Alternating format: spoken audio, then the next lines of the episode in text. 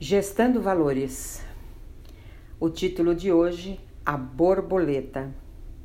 Como todos os garotos travessos, eu tinha a mania de meter-me em complicações.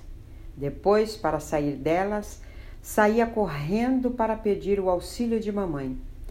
Ela, porém, sem irritar-se e nem repreender-me, sempre encontrava um meio de deixar que eu me desembaraçasse sozinho.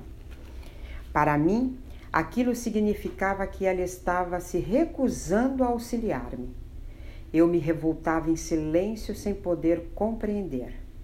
Em uma manhã, às vésperas da primavera, ela gritou meu nome no jardim. Fui ver o que era. Mostrou-me um casulo castanho, firmemente preso a um ramo de cipreste.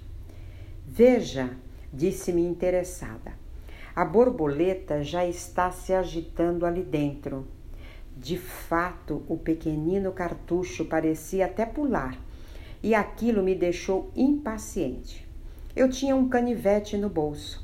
Tirei-o, abri-o e, sem consultar mamãe, disse-lhe: Vou ajudar essa coitada de borboleta a sair daí de dentro.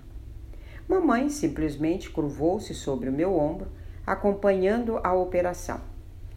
Mas, para minha decepção, o que saiu lá de dentro nem era uma larva e nem era uma borboleta.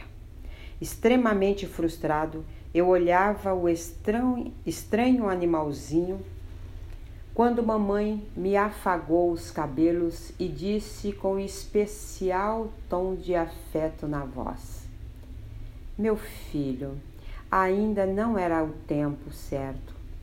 A lagarta estava ativamente trabalhando com uma finalidade: adquirir forças suficientes para que, como borboleta, pudesse alçar voo muito acima de um mundo onde estava acostumada a rastejar-se. Eu olhava penalizado, imaginando a lagarta marrom e feia a rastejar. E a multicolorida e cintilante borboleta viajando nos raios do sol. Minha mãe continuou. Sem se preocupar em pensar e compreender, você abriu o casulo com seu canivete. O bichinho lá dentro não pôde esperar o seu tempo e amadurecer. Eu estava com o fato diante de meus olhos. O pequenino ser vivente agora já não podia nem voar, nem rastejar. E entendi o que mamãe queria dizer. O bichinho, entre aspas, ao qual ela se referia, éramos nós, as crianças. Se eu dependesse indefinidamente de alguém para resolver os meus problemas, jamais teria capacidade para me desenvolver, isto é, assumir minhas atitudes corretas. Amadurecer, deixar de rastejar como uma criança que engatinha e chegar a ter um espírito próprio e independente, capacitado aos mais altos voos. Nunca mais me esqueci daquele incidente. A luta da vida é vencida por etapas Cada uma delas nos prepara para a luta seguinte.